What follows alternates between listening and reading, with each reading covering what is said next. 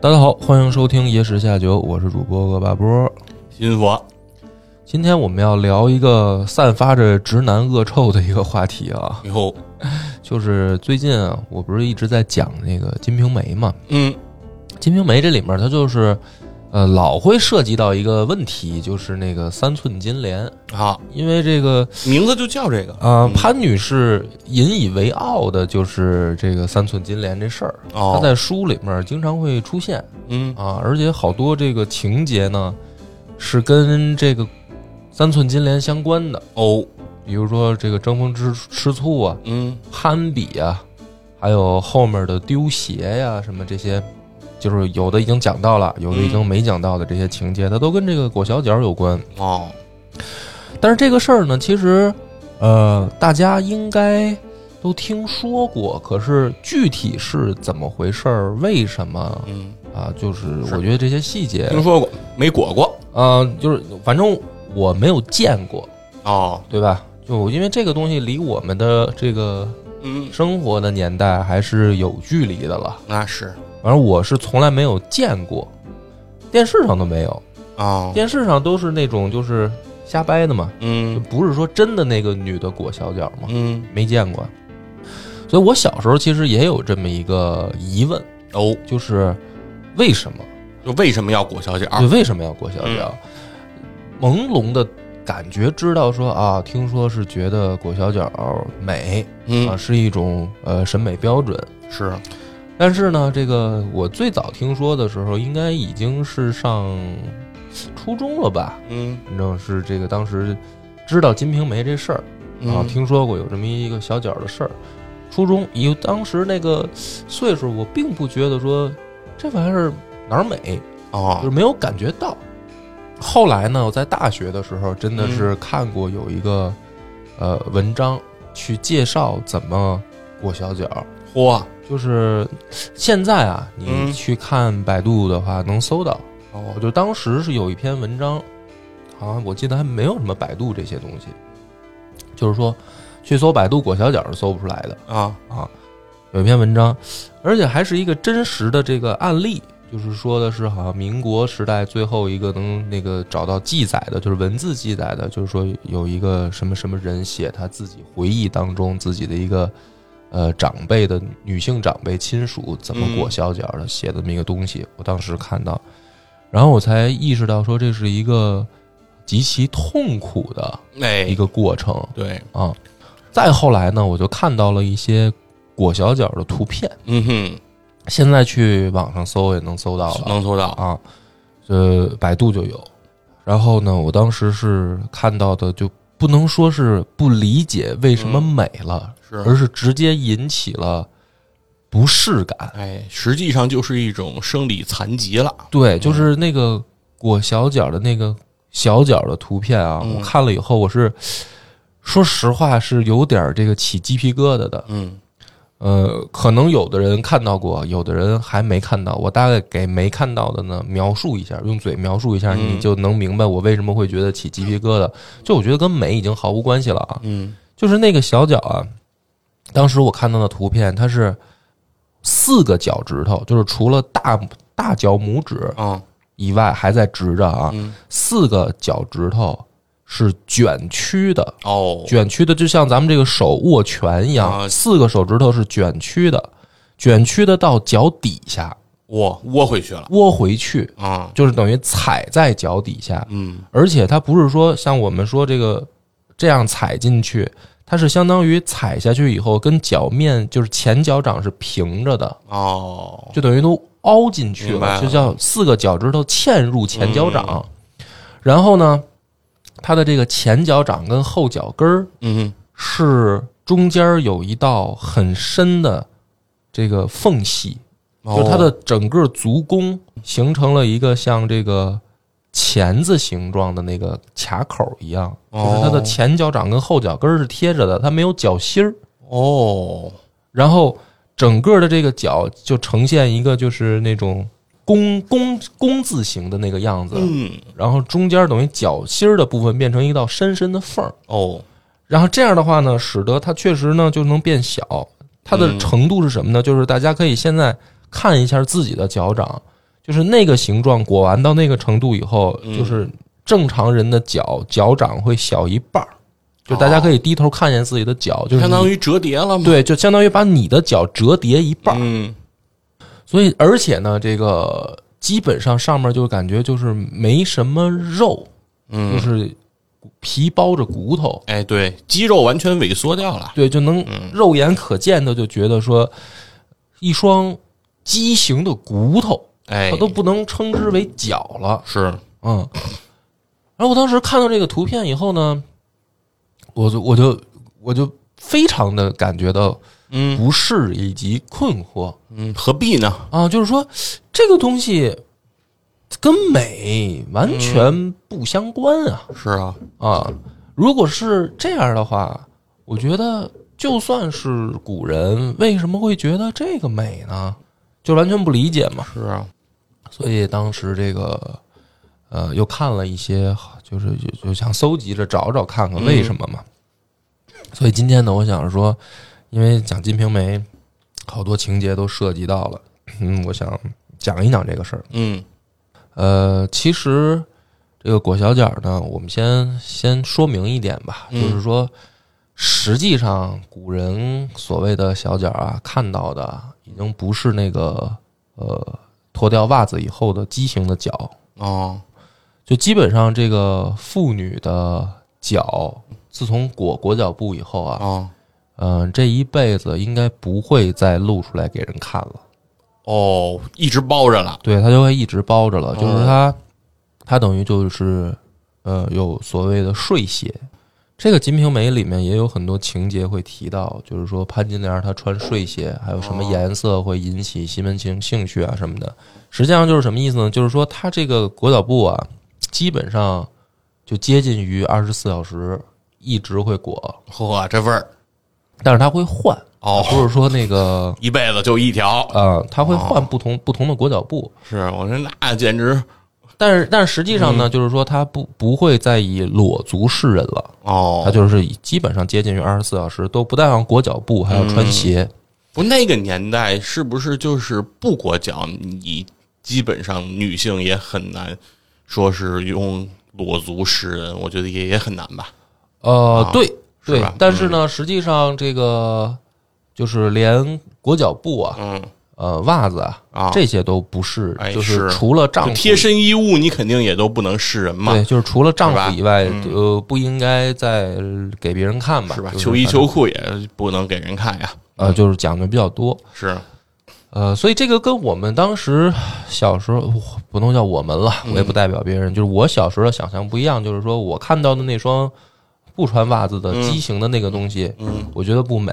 嗯那么古人看到那个，其实也也是觉得不美，就是他、哦他看不到，实际上他看到的一定就是穿着裹脚布，然后套着鞋的那样一个小脚。哎那可是你说他看不到，代表他不知道吗？我想，我觉得他一定知道你说男的是吧？啊。对，我觉得大，我觉得肯定是大部分人是知道的，对吧？他就是说，只是他，我觉得是一种视而不见。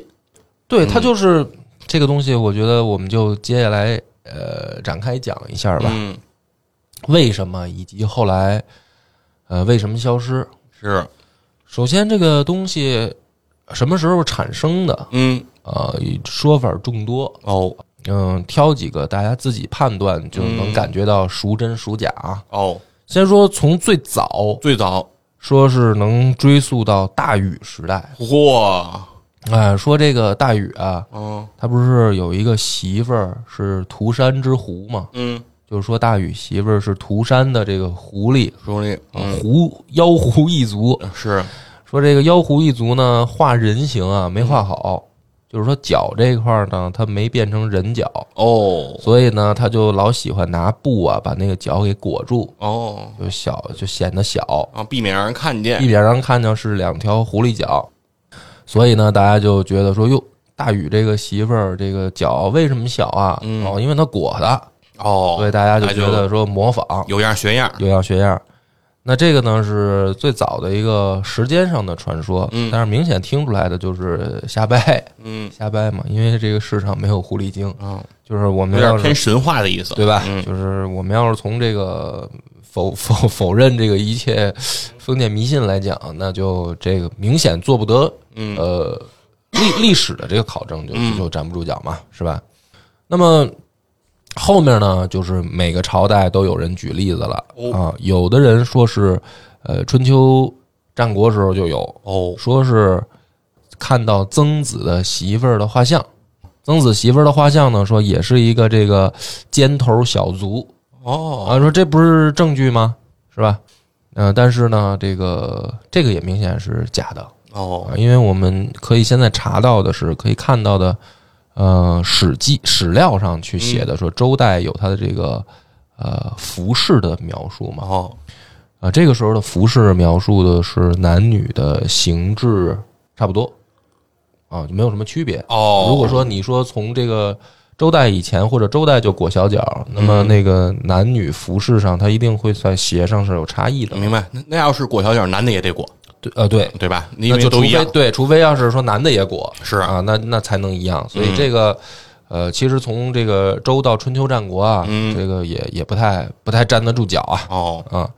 那么有人说这个汉代。汉代，啊，汉代呢就举了几个例子啊。嗯，首先说这个飞燕，哎，《飞燕外传》说这个汉成帝啊嗯，生病了，对，呃，虚弱到啊已经怎么说呢，起不来了，哦，虚弱。说突然看见这个赵合德的这个脚，嗯。哎，这病就好了，哦，哎，精神精神头儿就来了。说这个脚一定是有动人之处。嗯，啊，那么就有人就推测了，说这一定就是裹了小脚。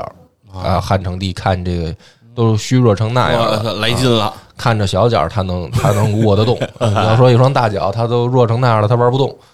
说这是证据，可能也有道理嘛，楚楚腰纤细掌中轻嘛，对吧？啊能在手掌上跳舞，对吧？说那总不能比手还大吧？嗯，啊，但是呢，这个我觉得呢，没有直接说明说这个赵合德就是裹小脚。哦那那人家也许这个汉成帝练足癖呢，啊，对不对？嗯你这就是说他没也没有其他的对，就是说你从证据，比这个如说出土的一些服饰的文物啊什么能佐证，是吧啊？嗯没有，所以就是咱们就说说您自己判断啊，也许我这个判断不准啊。嗯还有比如说这个《孔雀东南飞》里面写了这样嗯，这样一句嘛，说这个纤纤作细布，哎，精妙世无双。嗯哎，有的人就说了，说你看这这个是不是证据嗯，啊？什么？因为那个裹小脚以后，他没有办法走那个大步啊，哦，迈大步是吧？他站不稳嘛，只能说小一点点碎步挪挪。嗯这是裹小脚以后行走的特点，嗯哦，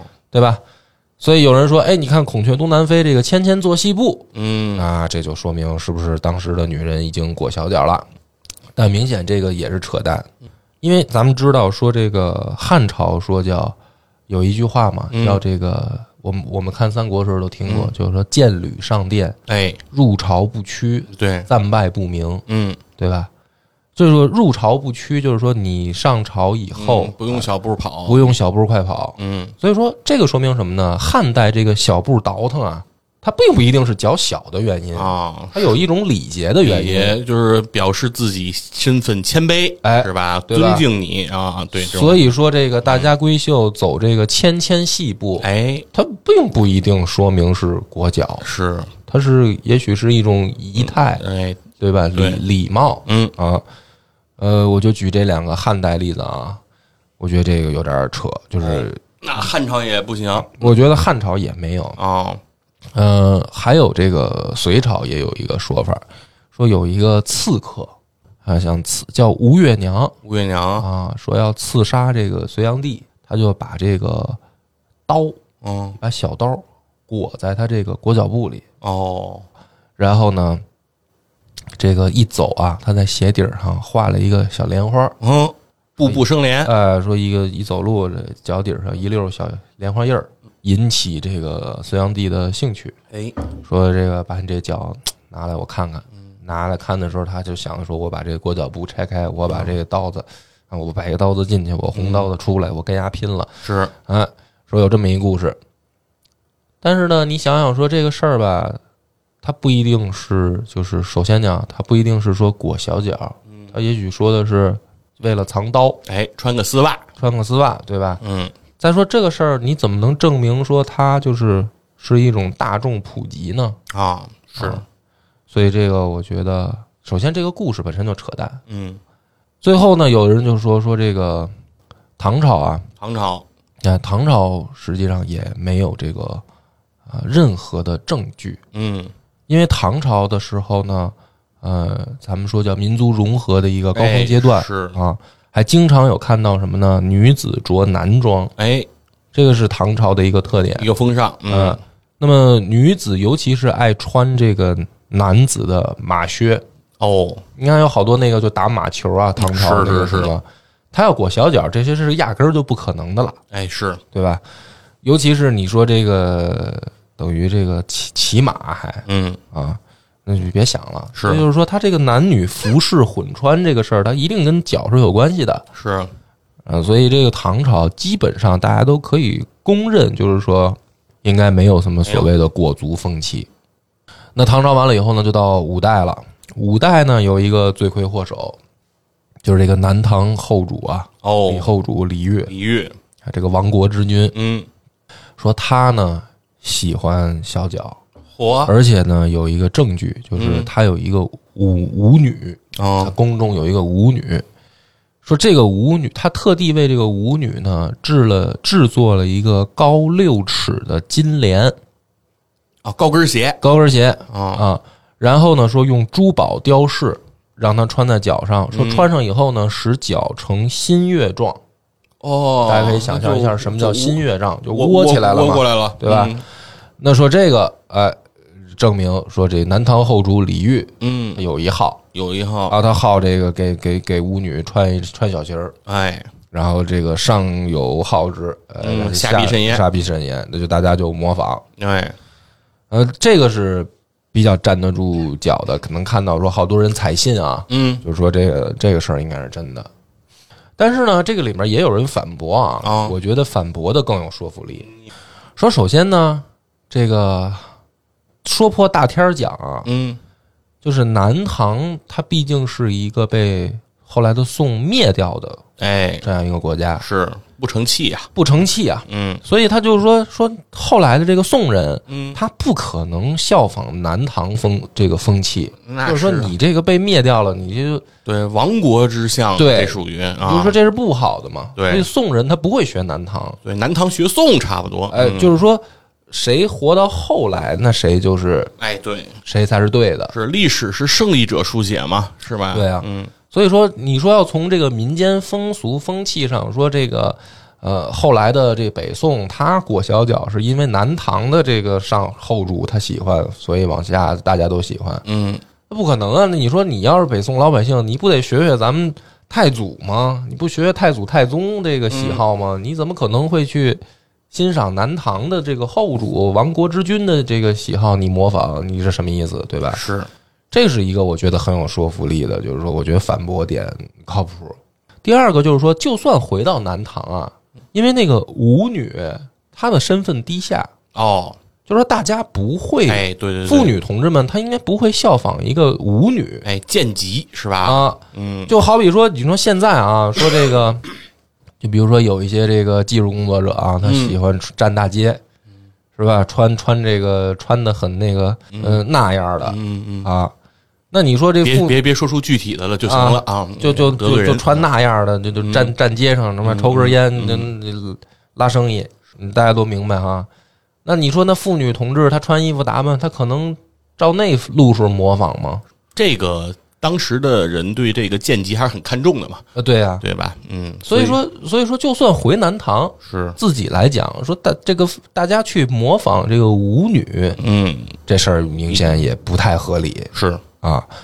那么，而且呢，这个故事里面其实也讲了，是说，其实他是跳舞的时候才穿上这个鞋，哦。说脚成新月状，他不是说这个一直穿着。啊，就有点芭蕾那意思，哎，我觉得也是嗯，它是一种就是特殊的这个，这对，特殊动作，特殊动作。配合配合特殊道具，哎，我觉得是这个意思。所以说，从这个五代南唐这儿兴起这个裹脚啊，我觉得这也有点站不住。而且我觉得，如果要是打小就裹脚的人，这舞蹈啊，也基本练不出来。我觉得也是，我觉得也是。你那脚就没有力量啊，是吧？嗯咱都说了，肌肉全萎缩了，是吧？你根本撑不住。对，嗯所以呢，我认为的这个最接近于历史真相的，嗯就是说从啥时候开始啊？什么时候应该是从这个宋朝，哦，而且应该是北宋。北宋呃，北宋末期应该形成这样一个不良风气，哦，而且呢，这里面有一个直接证据了。嗯。啊，这个直接证据也是我们很喜欢的苏苏轼苏大爷贡献的。啊，这个不光彩的一一个哦贡献，因为这个苏轼同志呢，他是写了第一个呃歌颂小脚的这样一个诗词。啊，这个就是很具体的描写了。哦，那就是不像说之前我刚才举那些例子，又是神话传说，啊。又是那个，就是等于呃嗯比较猜隐晦猜测呀，嗯有点猜谜那像劲儿猜谜侧面描写了。是。苏苏轼苏大爷这个词儿写的就就就就比较具体了嗯。啊，我也就不念了，感兴趣的可以自己百度查一下。哦，啊，反正不光彩的咱就别给 给苏大爷宣传了。嗯。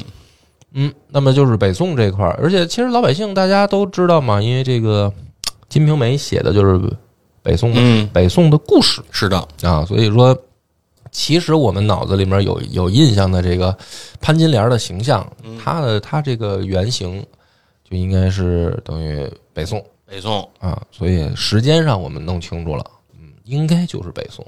嗯。啊从苏轼的诗词加上这个明清小说对于北宋的这个描写，嗯。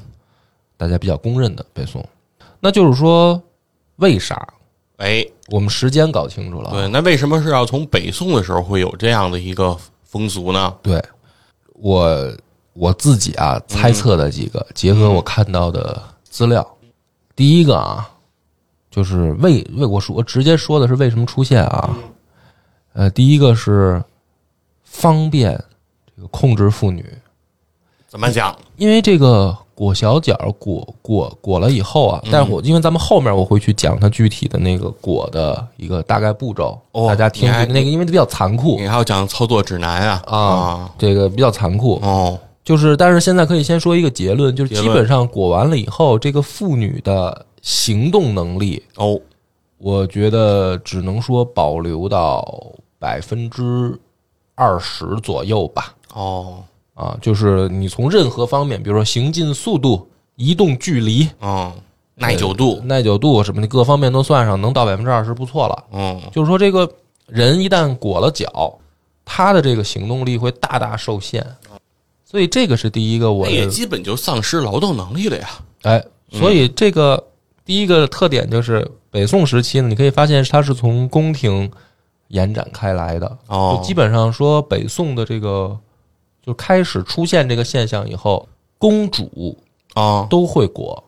哦，公主嗯，哦，其实我一直想问这事儿，因为毕竟感觉上哈，裹小脚有点像是上位者对下位者的一种摧残啊，我就一直在想说，这个是说只是对底层百姓的一种要求或者影响，还是说呃统治阶层自己自身也会有？那看来这个事儿不仅仅是对于下位者啊，是吧？其实我觉得，是这样，嗯就是说，嗯，你刚才那个猜测呢，我觉得有道理啊。嗯但是我想的是，还是得结合一个实际的情况。啊，实际什么情况呢？就是说，就算上位者对于下位者有这种要求，嗯，但是往民间推行的时候，这不一定行，因因为毕竟呢，一个所谓的小门小小户之家啊，他这个如果妇女丧失这个行动能力，是确实影响他的这个收入啊。是啊，所以就是说，你上位者虽然对下位者也许有要求，嗯但是小小户之家，我可能就是满足不了这个要求啊。嗯我要先以生存为第一要务，嗯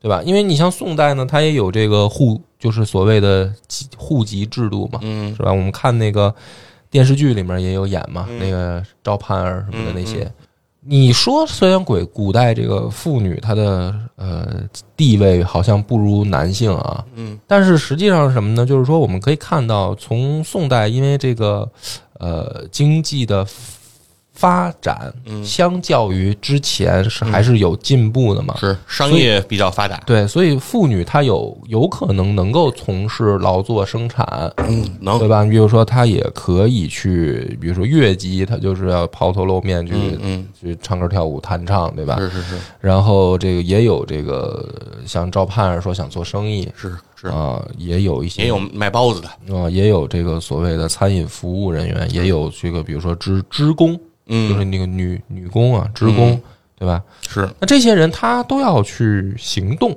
他可能就不是像大家想的说那个一定是在家里这个一亩三分地儿，然后老嗯孩子热炕头，媳妇儿是。就种地，就是说他的妇女一定是有流流动的，还是？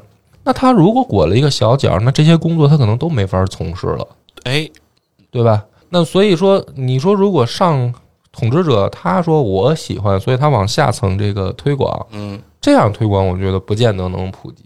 哦这是我的一种猜测啊，我觉得是普及不了的，因为大家一定会以生存为第一需要。嗯，但是呢，相反就是说，如果统治者自己就这么做，我认为这是一种美，然后底下人模仿，那就是说我有能力的我就模仿，对吧？你比如说这个，呃，这个这个咱们这个呃，可以看到说欧美它那个好多大牌儿，最开始就是所谓的贵族用嘛，嗯这个不是金花他们那个特费神老讲啊，说什么什么爱马仕啊，什么这个驴那登的什么的，那一开始都是所谓的这个上面贵族他用，嗯。哎，大家觉得说哦，你用这好，哎，好看，我们底下我也跟着，我也我也想买，是所以我觉得他是这样走这么一个普及传播路线，可能更更靠谱。那就是下下面这些人就觉得说我有能力，我就我我就模仿你。嗯。啊，我就这我没能力的，我模仿不了就算了。是，所以他这个就是等于到这个北宋那就玩的够狠的。啊，啊，舍不得孩子套不着狼了。啊，这我觉得这是第一个。给自己家孩子先先裹上，哎啊呦，控控制行动。嗯。控制行动，其实这个容易推广的什么呢？就是在毕竟一个这个所谓的呃男性社会的时候，嗯他其实对于妇女不希望你有这个太强的行动力。哦你一旦裹了脚，你确实就没办法这个这儿溜达那儿跑的了。嗯哎，那可能就会少给我这个戴戴点帽子什么的，他就觉得说这个挺好。这是第一方面，我觉得是一种行动力的控制。第二方面呢，其实有前辈说了说了实话了啊，嗯虽然说实话的时候是有点这个洋洋自得的说，我。但是呢，我是认为这个这是哪位前辈？呃不不报他的名字了，哎。感兴趣可以自己查啊，哦。因为他有其他的正面的这个事儿，啊，但是我觉得这个算一负面的。说说，他说这个理由，我觉得比较可信，因为大家都是成年人啊，有小朋友的赶紧家家长赶紧赶紧撤离啊。就是他说了一个事儿，我觉得能够说服我，就是为什么这个男人喜欢，因为他说啊，这个这个妇女呢，她裹了脚以后啊，她行动力虽然受损，但是呢，她为了长，就是她为了站站能站住啊，嗯她不是说裹了脚她就不能下地了，啊只能坐轮椅。啊。或者只能在床上，她不是，她也能下地走路，嗯，但是就慢了，只不过就是慢，而且嗯。也是不能长时间去哦步伐变对。小了，嗯。但是她是能走路的。嗯。那么这种裹了小脚的女性呢，她在走路的时候，她必然对她的这个呃，就是腿上的肌肉就会要求的，就是等于说她要加紧嘛。嗯，因为你你想想，就是你你这么想，你垫着脚尖儿走路，哎，你的那个腿部肌肉会是一个什么状态？是。对吧？这个芭蕾舞演员，对。对对对对，四小天鹅对，就是说这个女性可能穿高跟鞋的话，可能更有这个认识。是挺拔嘛，对男性的话，可能这个你就可以自己在家试试啊。听到这儿，你把脚尖垫起来，你走两步，你感受一下你的腿部肌肉的状态。是那么这个裹完小脚的女性呢，她因为这个情况，她只要走路，她的腿部肌肉就是处于一种紧绷状态，嗯哼，无形当中啊，嗯就是这个大腿跟臀部啊，形成了一种锻炼。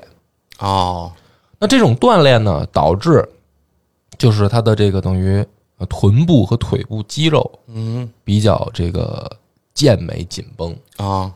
那么这个就直接又指向了这个性生活，啊。就是就是说白了，就是说这个性生活的时候他好，哦，哎，这个呢虽然很这个肮脏啊嗯。啊，我们这个批判的听啊。啊，我听的不太懂啊，啊啊，，你看佛爷都听不懂了。是啊，不懂，啊，嗯。肮脏，但是呢我听懂了啊，但我大概能明白，如果说到姿态的话，就是如果脚是这样垫着的话，嗯。人整个其实是一种比较挺拔和这个直立的那种状态，人的仪态会有一种向上顶的那种感觉会出来啊你说的这是高跟鞋啊因为毕竟呢，高跟鞋它还是能站住的，啊，它稳是的。啊，但其实这个是第三个，裹小脚以后啊，它其实它的重心那个要晃悠，哦，因为他站不稳站不稳了，就是这样的话呢，他的就是那个走路的时候那个腰啊哦就摆动。一摇三晃。一摇三晃，哎，这是属于你所谓的步态，他还真不是因为挺拔好看，哦，它是反而是因为他这就是弱不禁风那样。摇曳，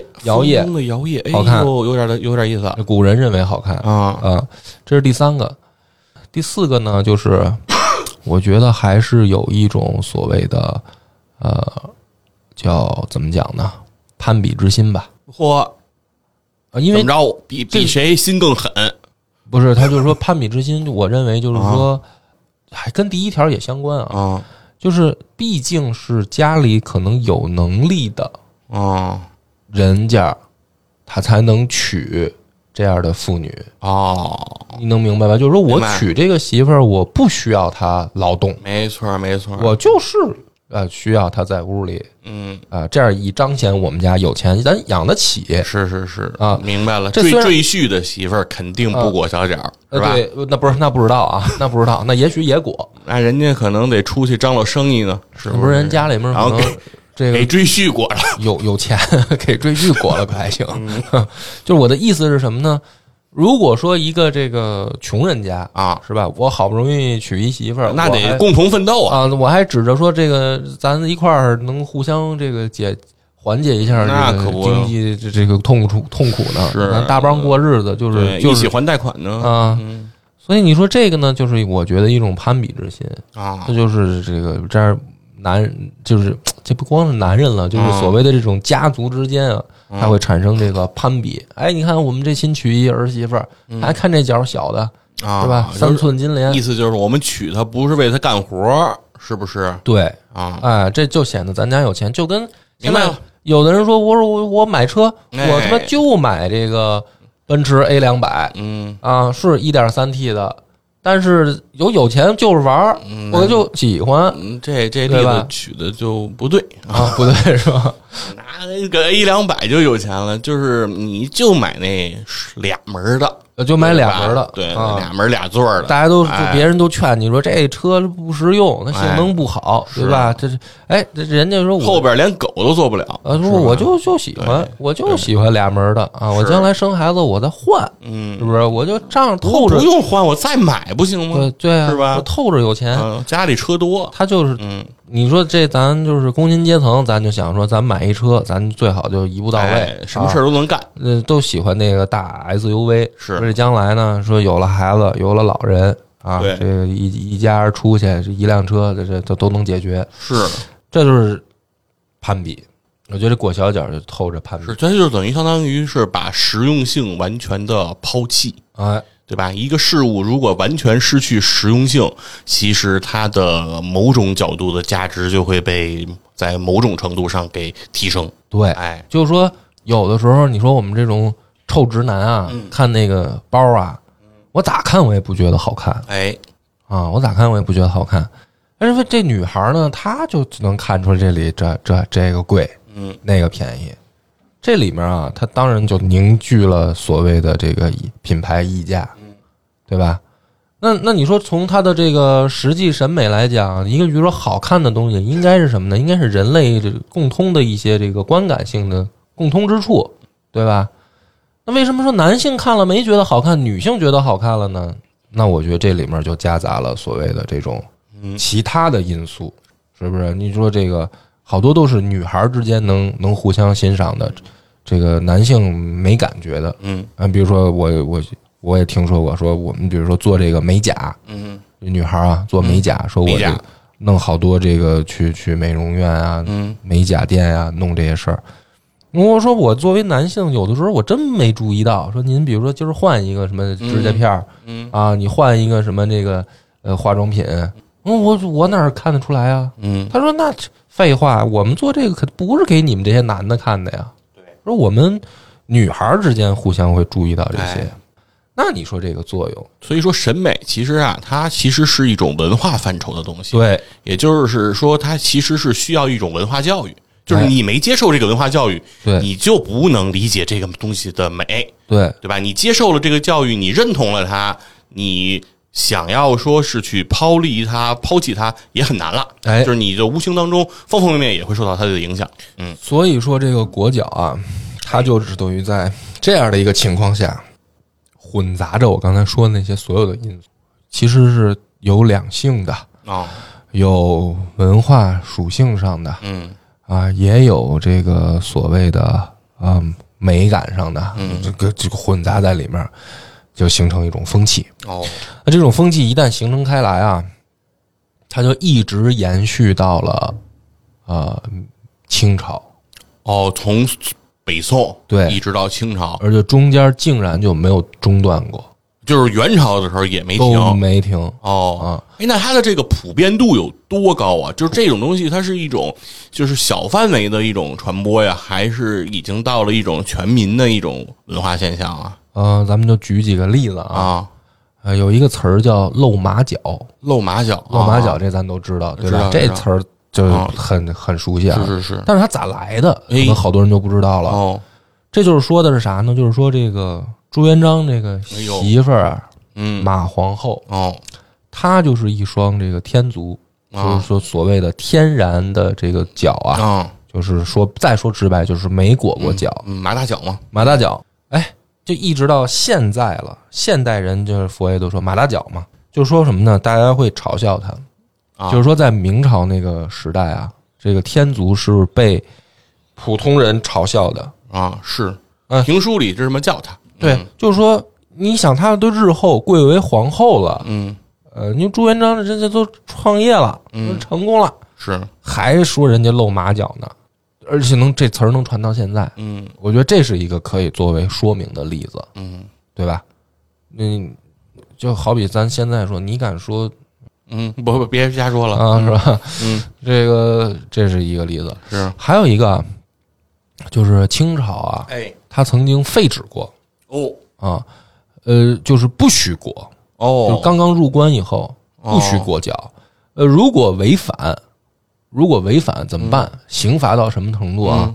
杖六十，哎呦，流三千里。三千里，啊！哇，那宁古塔都过了，对，就是说能去多远就滚多远。是啊，而且这是什么呢？就是说惩罚的不是那个妇女，惩罚的是他爹哦，就是谁谁你谁你啊！谁让你闺女裹，就是谁让闺女裹脚，是啊对对对就给我去能滚多远滚多远。哎呦，这个其实还是对妇女挺好的。哎嗯对啊，就是你没你竟然没想到说这个是吧？留 留头嗯，留发不留头，留发不留头的这个满清入关以后，他竟然好像是不是在搞这个所谓的妇妇妇女解放啊？哎，说明就是入关之前的这个满族人是不管的？满族人对是没有这个习俗的，嗯他不理解嘛对嗯，所以他这个时候呢，他提出来就是说不许裹啊。啊，他认为说这是什么呢？他没有从所谓的对妇女是不是有迫害的嗯角度讲，嗯他的角度是你汉人喜欢这个留你们的前额发，哦，对吧？你汉人喜欢裹脚，那这个是你汉人的特征。明白了，啊。那我们满人没有这个特征，嗯。所以我要反对你。两个凡是是吧？对。啊凡是你支持的我就反对，啊。凡是你反对的我就支持。那他所以他这个事儿，他没有从那个所谓说妇女的角度考虑啊，他只单纯的从这个民族的这个角度说，因为你的特征是这样，所以我就要你想破坏你的文化根基，想破坏你的文化特征。嗯。但是呢，就特别掉。你首先这个例子举到这儿，你就明白了，说当时到清朝之前，就是明朝的时候，裹脚有多么的风行，嗯就是已经让外来的这个满清人觉得说，哦，这是你的特征。哦，就你都明白他这个，我举这例子啊。那么为什么后来他到清朝他也没都都反而这么严重了，他没制止成功呢？哎，对，啊为什么？因为后来呢，清朝发现，哎，好像是你们的特征，但是这特征对我统治没什么影响，反而有利啊、哦。啊。你们这帮汉人的女性继续裹，哦，挺好，啊，继续丧失你们的行动能力，挺好。那也就是说，当时的汉人要裹脚，嗯，但是而且是自发的，就哦。自己就想，但是当时的，比如说满族人，也就是所谓旗人，啊他们是不裹。是不裹的，对。哦，然后再到后来清朝就是等于就普及开了，就是满族人也裹了。哦，啊，就是我说的是刚入关的时候，嗯就满族人不裹嘛。是后来发现满族人好像也裹了，嗯，等于是说这个风尚又开始在民间盛行，又盛行了。然后可能有些满族人也也觉得说是吧这可能挺啊好，自强啊因为它不就是咱们就刚才其实解释过了，它不光是一个所谓的审美的问题了，嗯夹杂了很多乱七八糟的东西进来嗯啊。这个毕竟是咱说不好听点儿，就所谓的叫满清，它毕竟还是从这个文化洼地到了文化高地，嗯，它有的时候它未必分得清楚什么好什么坏，不知道好歹，嗯所以这个后来等于在清朝就普及开了。然后再下一次就是我想举例的是，你谁去反对他，哎竟然是洪秀全。哦 洪秀全他就认为说这不不不不行，哦，我天父说不许裹脚，不许裹脚啊啊，然后反对这事儿。呃，就是你会特别奇怪的发现，竟然是一些就是怎么讲呢？就是最他妈不在乎妇女的人，嗯他提出来这个，就是在历史上就是嗯经常会出现这样的人，说哎说别裹了，这不好。然后洪秀全为啥呢？因为他需要妇女劳动啊，啊啊，就特别简单。嗯，我觉得他也不是说出于什么我考虑妇女的这个权益权益的问题，就是一直到这个太平天国的时候，还是这样一种情况。那么真正废除它的是到了民国了。哦就是最开始就是有这个梁启超啊这些前辈，哦他们开始站出来，就是说说你看这个全地球，他就那都不是天下观了，嗯他是地球观了嘛。啊就是这些前辈说说，你看这个全世界范围内有哪一个民族、哪一个国家对待自己的妇女是来这一套？说裹脚哪有？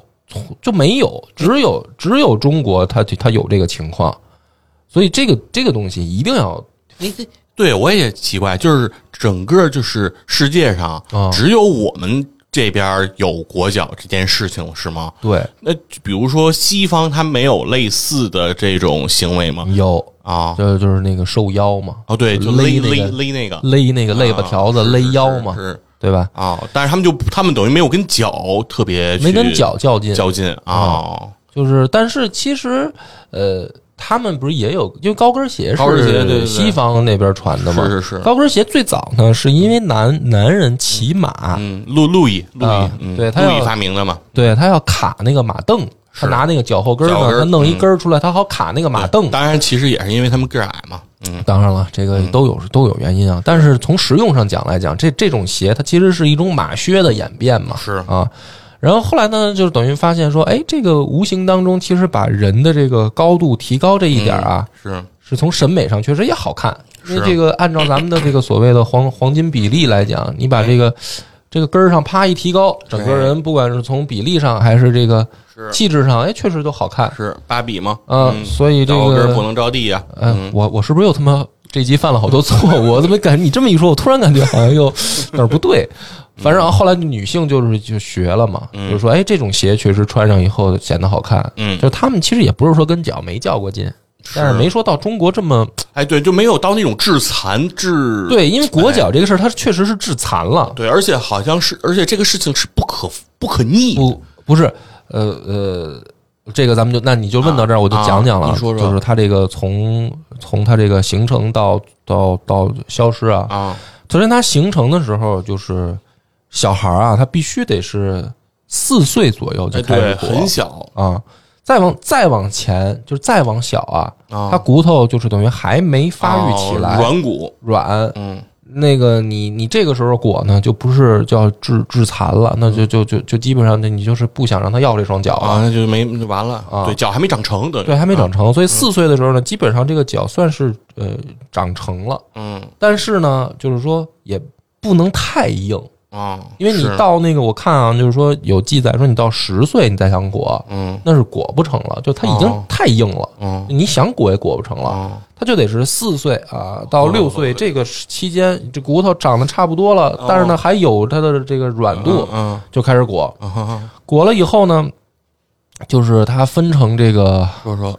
几个步骤啊。首先就是他拿这个裹脚布里面还其实还要上上上这个药，他上这个药呢有分成试缠试紧，就是先是等于在这个最开始啊，嗯。慢慢的去去进行一个，就是只是让脚掌发热，然后拿布裹的这样一个过程，嗯。是不是持就差不多持续两个月？然后呢，一次比一次紧。火。啊，但这个时候呢，还只是物理上的这个怎么说呢，叫嗯。叫硬果。啊。说再往下一步就就恐怖了，叫果尖和果瘦。这个时候呢，就是要故意把你的这个八个脚趾头折弯，就是这是故意的。啊，就是裹的时候，嗯，那就骨折了呗。对，就是让它弯进去，就是就是让它形成这个骨折，嗯。然后让这个前脚掌和后脚跟儿越来越接近。呵家啊。裹肩的就是等于就大拇指朝前，嗯。这就这不就成尖儿了吗？嗯。啊，然后呢，到裹瘦的时候，就是故意的要让肉上着药啊，一点一点的脱落，就非常的残酷，就是它的脚掌上的肉是一点一点脱落的，因为你只有肉不在中间的时候，它那个弯曲了以后，它才能收紧，然后，然后是就是裹弯，就是让这个脚成那种畸形的那个咬合状，这这种都没法描述。这这个情况下，就是不论小孩怎么哭怎么闹嗯啊，就是大人一定一定要把这个心，嗯、很横下来。因为我看过那个文章记载说，那个有一个小孩裹的时候，这个妈妈、父母就是妈妈已经去世了，啊是等于亲戚，我们姑姑还是婶婶帮他过。嗯小孩哭啊，天天就是没日没夜的疼啊，这脚啊他是二十四小时的钻心的疼啊。这个姑姑就是说说你现在可能怪我，但是我要把你的裹脚布放松一点，你妈在地下会怪我。嚯说你将来能不能过上好日子，就看这双脚了，嚯就到这程度。就等于说这个小孩儿，你想他从四五岁嗯啊，骨头骨折、肉脱落，最后得到这样一双这个小脚，然后半这个对不能叫半辈子了，大大半辈子丧失这种正常的行动能力，是啊，太恐怖了。这个是他的这个出等于出现的过程。是但后来呢，到民国啊，其实到清朝的时候已经开始有这种呼声了，就是清朝末期嘛。到民国呢，开始废除它。废除的时候，大家就发现一个更恐怖的事儿，就是说这个事儿你不裹行不行呢？还不行，因为什么呢？你不能快速的说说今天说政府说了颁一个条令说废止啊，嗯然后第二天妇女同志们说哦，我们响应这个号召，我们不裹了，把裹脚布一拆，不行，为为啥？会发炎，哦，会发炎，就是你的那个畸形，它它在裹的情况下，它是能够这个怎么说呢？保持保持畸形状态。你一旦把裹脚布松了，它人体本身是有自自己恢复的这个趋趋势趋向的，而你裹不紧了，因为你本身脚掌就是要展平的，啊它是就是它那种畸形是拿布勒的畸形，嗯你把布拆了，它自然而然它就一点一点要展平嘛。啊，但这个展平过程当中，实际上是造成二次伤害，嚯，就是因为你的骨头已经碎了，嗯，已经断了，懂，它本身它就没有办法像正常脚掌一样展平支撑。嗯。这个时候你让它展平了以后，它会形成二次伤害，就是它又又等于再伤口裂开，嗯，再去感染发炎，这是有可能致命的。嚯，所以，所以说那个民国的时候开始的话，就是说有些人想愿意响应，但是拆了以后他更痛苦。啊，那个大家才知道说，你想不裹了，你还是也得像裹的时候那样循序渐进再拆。哦，那有好多人就就就就没办法坚持了，就放弃吧。然后当时政府呢就下令说怎么办？说这个事儿不能再再再裹了。嗯可是呢，这个情况就很复杂。有的人啊，因为这是一种自，大家认为自由选择，这种已经形成了说不好听一点，上千年的一种嗯呃所谓的呃，就是怎么讲审美。嗯你一时之间说说让大家都能领悟到说它不好，嗯，不是能那么快的。哦，所以这个禁止下达了以后，有些人还自愿的还想裹，偷着裹也要裹。偷着裹，有的人就是想裹，呃有的人呢发现我想不裹了，就裹完的妇女啊，说我想不裹，我想拆，也是一个很痛苦的过程，拆不掉。对吧？嗯，就这样的情况下，到民国开始废止的时候也不那么顺利。哦，后来这个政府就想办法说，那咱咋办啊？说这个干脆就摊派指标吧，就直接摊派到县，就是说每每个月啊，咱们就得清点，收上来多少这裹脚布。因为我刚才讲了，这个基本上一开始裹脚，您就是二十四小时都得裹，嗯你不可能一条裹脚布啊，所以就老太太的裹脚布又臭又硬嘛，她得换啊。嗯换完了以后，她还裹脚布这个东西就跟那个就跟那个女性性感内衣似的，她还不能大庭广众的亮出来，不能许不允许给别的男的看嘛。她是在那个自己的屋里这么阴干，又臭又硬嘛。啊那就是说，她得她经常要换。啊啊，政府想了一招，说那你这样吧，咱们咱们就是收这国脚部，啊到县级政府，每月我给你规定数量，比如你这个管理地区大概有多少妇女，那咱们就按照比例，你得给我收多少国脚部回来。哦于是呢，这个到到地方上了，想说这他妈怎么执行啊？嗯对吧？说干脆这样吧，县县一级的政府呢，买新国脚部，拿去找妇女换旧国脚部，以旧换新。以旧换新啊啊，然后呢往上抵数，啊完成这个 KPI，就是，所以这个可能大家都会觉得说，啊，为什么那么难废掉它？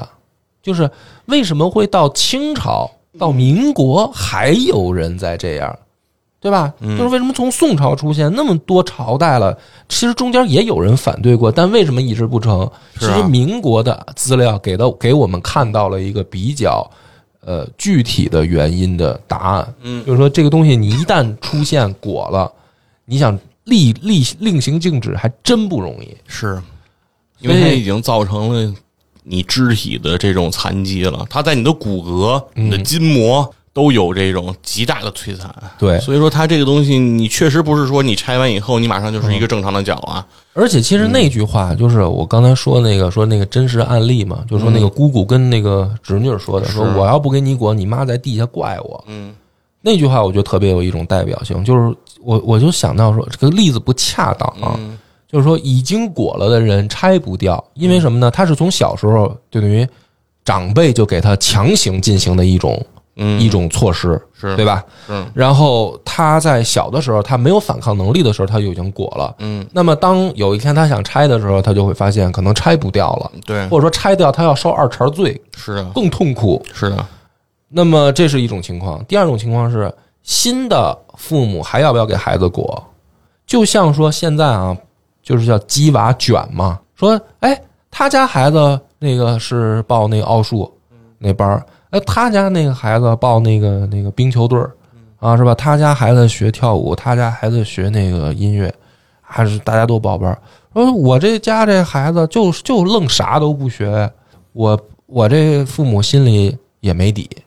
万一这将来，啊，是吧？考学跟不上，一一点儿什么这个学习补习班、兴趣班都不报，跟不上咋办啊？会不会错过他的天赋啊？嗯啊，孩子长大会不会怪我呀？啊，说别人都报班儿，你就让我玩儿啊！我小时候不懂事儿，我玩儿，长大我这怎么着？这父母心理负担大，我觉得这个是一个不太恰当的例子。嗯就像那古代那个人那个父母也一样，这个裹脚代表着给闺女做长远打算，裹脚代表着给她做一个这个嗯好的人生规划啊，能嫁进这个高门大户，能不用劳作，是当当这个太太是吧？嗯少奶奶当少奶奶嗯啊，这是一个晋升机会。是我不给，我现在不不狠狠心给孩子裹，他就很复杂了这个问题。他还不是说我们现在人想象，就我小时候那个困惑，这玩意儿不美，为啥要弄是啊？确实是我倒不当然，我觉得我可能我我我有这么一种猜测，啊，就是说为什么会从宋朝这个东西才会真正的发生和流行？其中有一个我觉得主要的原因也是呃经济发展到了那个程度，就是女性她可以被允许不参与生产劳作。从从事的更多，然后整个的经济和一个家庭的收入也能维持，就是说它的生存还可以保障。这个情况下，它才有可能能够推行。就是在宋以前，我觉得以当时那个年代的呃经济水平，就是女性你不能不下地种地，就是。对吧？就是如果你家里，比如说，呃，女女女性全都不干活，都指着男的干活，那你们家里全饿死，就活不下去。女的不下地不行啊，啊，对吧？我一共就这么点地，我得我得从这些地里，我得要高的产量，那我不得精心伺候着，我不得全家齐上阵，我怎么弄？没办法，它的功能性得变得更强，没有人能够完全的放弃这种脱实用性对对对有可能，我觉得你说这个也有、也有道理。对，因为我觉得调查，咱不敢下定。因为我感觉就是因为有宋一代的时候，就是商品经济相对就发展的比较好了，比较高了，然后而且市民这个阶层逐渐兴起了。嗯其实我觉得这个包括裹脚这种陋习啊，这种其实和这种城市的文化的形成也有一定关系。就是因为如果你是在，其实我我我自己的想象啊，就是也没什么客观的史料，就是我认为，其实，在整个农村地区，我认为即便是在清朝、在宋朝，可能裹脚这件事情的风行程度也可能不是特别的高。嗯。我觉得也是受到，就是他实际他确实就就是得干活啊，嗯，你不下地不可能啊，可能你还得背着孩子下地干活呢。是。对吧？那这种情况下，你怎么可能允许说家里起就是你想娶到一个说裹脚的人？那有可能那是比如说地主老爷、嗯财主老爷家里什么张员外，他能娶一个这样的人，那是那但是我们庄户人家，我们庄稼汉务，我们也想要，但我们知道我们条件不不允许。嗯是是吧？我觉得也是少数吧，可能不不能叫少数，或者说就是呃少数群体吧，是他才能做到。就像说《金瓶梅》这个故事里面，为什么潘金莲她这个好像作为一个骄傲的资本啊，就说明他大部分人是不如他的嘛，嗯对。没有办法裹的，可能裹但也裹不到他那么小，是。或者说还是那些仆役什么的，他们也裹不了嘛。嗯。我觉得这个确实也有可能，不是说每一个人都裹。而且我觉得最后我们再说一下我我觉得这事儿的感想啊，嗯。就是说，其实这也不是说中国人的非常特有的，就是说审美畸形的这个事儿啊，啊就是说导致说到致残的这种程度，嗯是不是说中国人才特有啊？嗯或者说我们的这个古代才有啊？我觉得全世界范围内呢都存在。哦都存在。就是说，当这个审所谓的人的审美啊，嗯到极致的时候，就是畸形的哦啊。你比如说欧洲的这个束胸勒腰，嗯对吧？是包括你看到还有那种，比如说非洲非洲的那些部落，嗯它更原始，它比如说有那种弄那个大长脖子，嗯是吧？是打那个大耳垂的洞，是是是穿大环儿穿大环儿什么的。其实你仔细想想，这些都是对肉体的一种嗯怎么说呢？叫摧残是啊。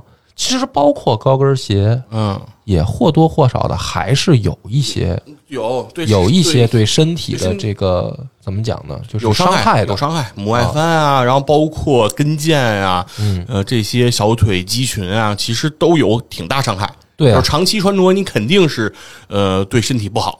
对啊，嗯，静脉曲张啊，这些风险都非常高。嗯嗯，所以说这种所谓的呃审美上的异化或者叫畸形，嗯不是说中国特有，全世界范围内都能找到。嗯，而且呢，在现代社会也不是就销声匿迹了哎，对，啊，就是对于那那你比如说咱们说这个减肥，嗯有些那种就是呃过度强调女性的这个身材的苗条，嗯以导致说好多姑娘减肥就是经常嘛。我我我觉得很多人都受这影响，我我媳妇儿也我就说说晚上说吃吃什么，比如说嗯周末啊，说咱吃点好的，吃顿大餐。哎呀，说不行，减肥呢嗯啊，说这个晚上老不吃饭啊。其实这些东西都是你只能说程度深浅问题，是，但是并不是说就销声匿迹了。嗯就是说审美的趋向导致说，不不一定有利于身体健康这件事儿。哎那就我说一下，咱们不说这个身体健康这个事儿啊，嗯我忽然觉得就是审美似乎有一种东西叫违背本能。嗯，然后就是你越违背本能，越压抑自己的本性，好像然后它从而达到了某种效果之后，那个东西反而能激发出你身体的一种快感。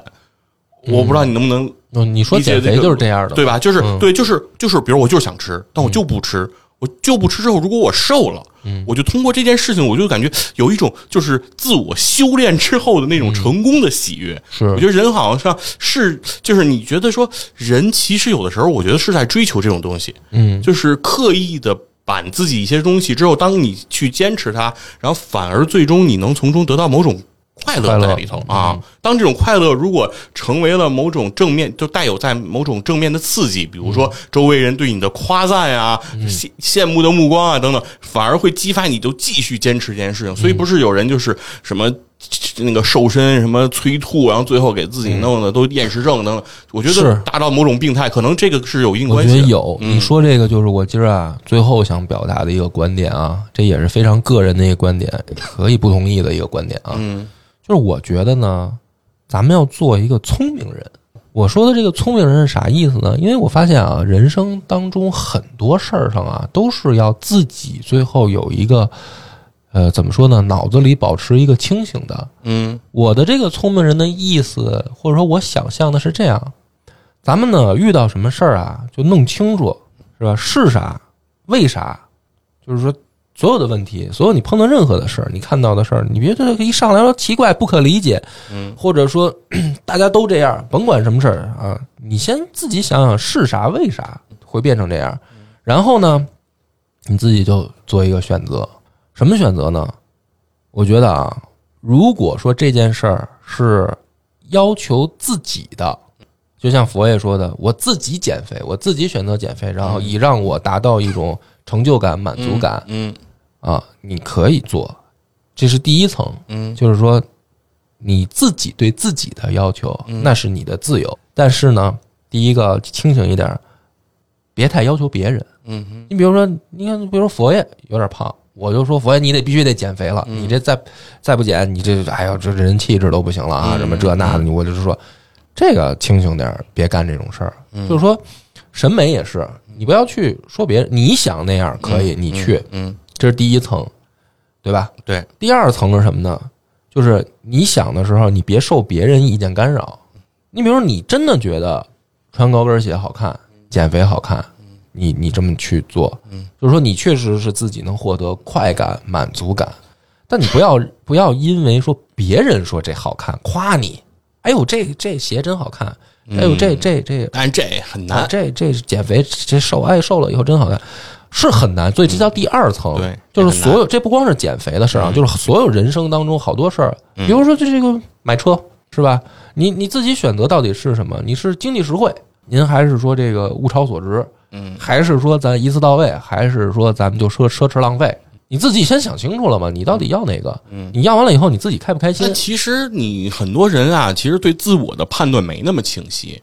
大家其实对自我的判断都是从社会中别人对自己的折射之后重新定位的。嗯其实就是你很难说你就是人，其实很多时候也不知道你自己想要什么。所以说，很多时候不都是人会被那个所谓现在叫大数据所左右嘛？所以啊，我就说这个第三层呢，就是说啊最后一种人，我觉得就是说咱咱聪明点儿、清醒点儿什么的，就是有的时候啊，人是会动摇的。嗯你比如说自己在这儿啊琢磨呢，啊，想明白了，一出去一聊，跟闺蜜一聊，跟哥们儿一聊，完了又晕了，又晕菜了。所以这个东西啊，就是说你想明白了以后，你能够坚持自己的那个初心也好，或者说坚持自己认为是想明白那件事儿的那个坚持是第三层，对吧？所以我我觉得你说那对，人啊很难说不受周围影响，很难。但修炼的呢就是这个。我觉得啊，作为一个就是怎么说呢，叫呃单独的个体来讲，说这辈子说咱说成就追求那个是另一回事儿，还有运气成分。但是说能做到的就是这个，就是个人保持一个清醒，就是你凡事儿你看到了以后，他说你先反问自己这是啥，这为啥成这样？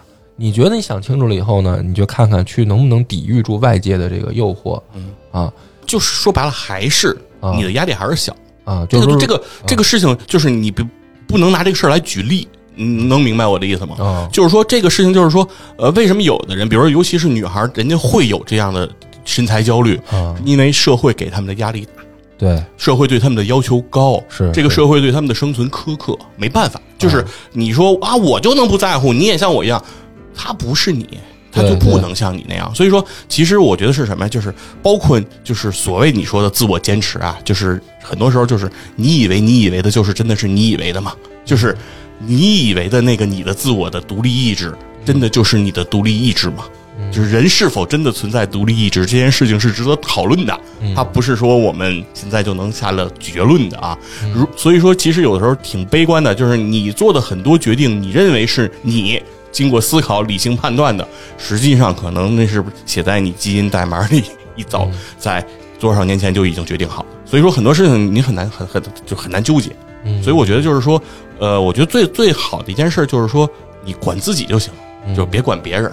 嗯哪怕那个人是你媳妇儿，是你老公，嗯是你哥们儿，是你闺蜜，然后是是你孩子，是你爹妈，咱都别管，就是管自己就行。你说你自己今天，比如我就今天觉得吃麦当劳是好的，我今天就去吃，嗯然后明天我觉得麦当劳是垃圾，嗯吃麦当劳看见麦当劳我反胃。那你明天就不吃。我觉得这么我觉得你动态变化我都能接受，因为人就是在变嘛。动态变化，对就是说不不一定说我今天觉得这个事儿 A 是是对的，我明天觉得 A 不对了，这个完全可以，就只要是你自己判断的。是我觉得我刚才说那三层啊，可以简化成你刚才那个，我突然就就觉得挺好理解。第一层就叫管自己，第二层呢就叫少管别人，第三层呢就是别人管你的时候，尽量别太在乎，就是这三层，我这意思是啊。